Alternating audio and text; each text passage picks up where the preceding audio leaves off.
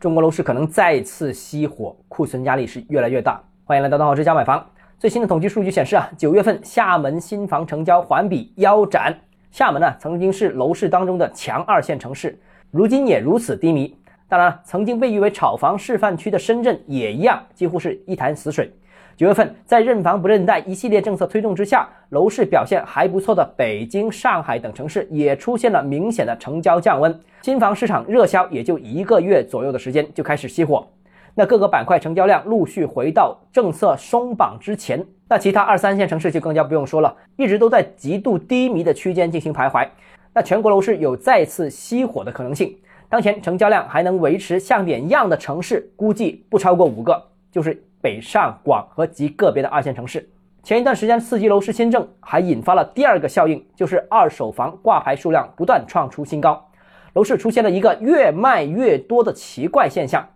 以北京为例啊，二手房挂牌量创了历史新高，总量接近十七万套。广州的情况也一样，二手房挂牌总量超过十四万套，也是历史记录。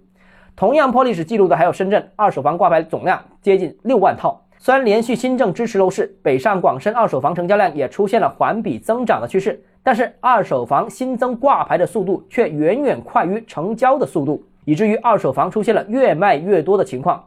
至于二三线城市，情况就更甚了。全国各大城市无一不面临着天量的新房库存和不断破纪录的二手房挂牌量。过去的十几年啊，楼市是怎么压也降不了温，而现在啊，楼市似乎怎么样拖都改变不了颓势。问题可能比想象中来的还要严重，是时候考虑一下研究这个问题了，并且要尽快出台适时的、足够重磅的救助楼市政策。一点一点精雕细琢的楼市政策，在当下似乎效果并不明显。好，今天节目到这里。如果你个人购房有其他疑问想跟我交流的话，欢迎私信我或者添加我个人微信，账号是教买房六个字拼音首字母小写就是微信号 d h e z j m f。想提高财富管理认知，请关注我，也欢迎评论、点赞、转发。